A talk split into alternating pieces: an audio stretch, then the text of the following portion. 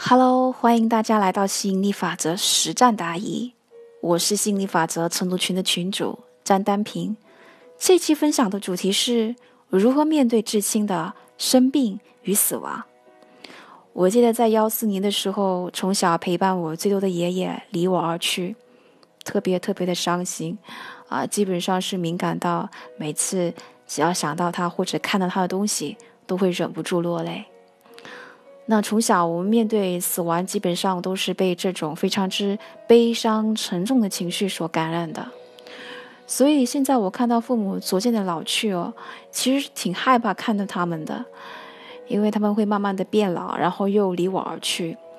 那到底有没有其他啊让我感觉好一些的方式来看待和处理这些事情呢？在自己享受生活的同时，父母也能够得到更好的照顾呢？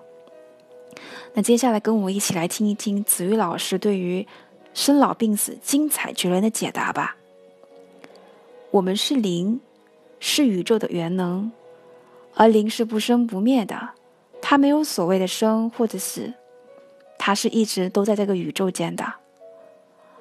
我们的灵其实只是借助这个肉体来体验地球上的生活而已，当然，它也可以借助于动物的身体。也可以是植物等等。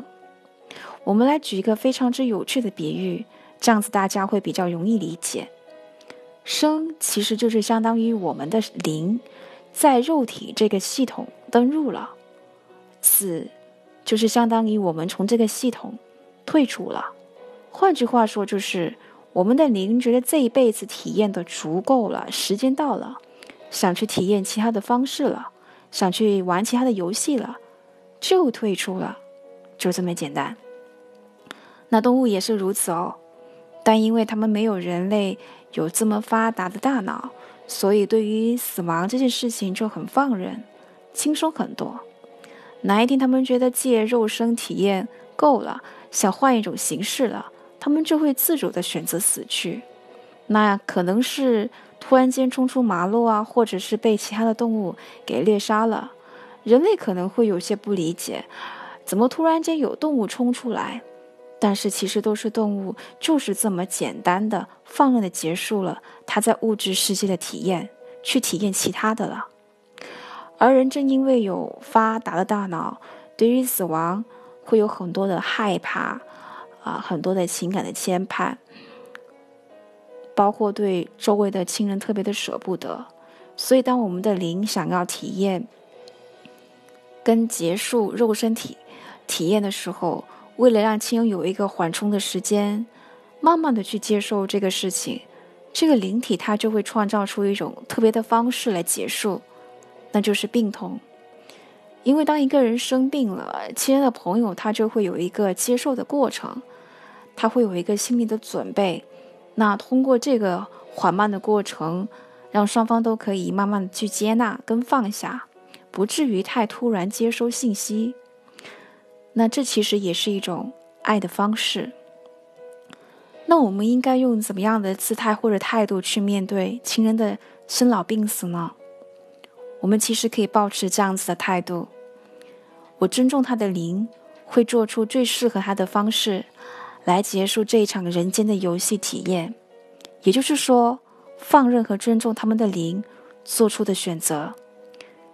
这是我们面对生老病死最好的祝愿词和态度了。所以大家要学会用一种更加全观的视觉去看待这件事情。他们在我们身边很好，很健康，很开心。他们离开了，也是很好的选择，因为他们去体验其他的游戏方式了。所以呢，如果是在他们身边照顾的子女和亲人，我们也不要觉得他们很心酸。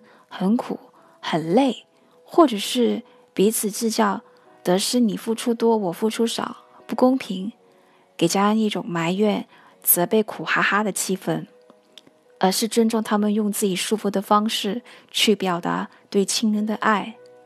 有些可能是在身边照顾，有些是通过物质上的付出，有些是通过打电话等等其他的方式，但这都是爱。所以，把自己能做的做好，选择自己喜欢、舒服的方式去表达爱就好了。这样子的话，我们也能够一边享受我们要的轻松喜悦的生活，同时我们的亲人也能够按照他们灵的指引，做出最有利于他们的方式去体验这场游戏。亲爱的朋友们，听完子宇老师的解答后，你是否也被子宇老师的智慧所折服呢？欢迎你加入我们一起学习吸引力法则。你可以添加我的微信：幺五九幺五三四八三零三，备注喜马拉雅哦。好了，我们这一期就先到这里了，我们下期再见，拜拜。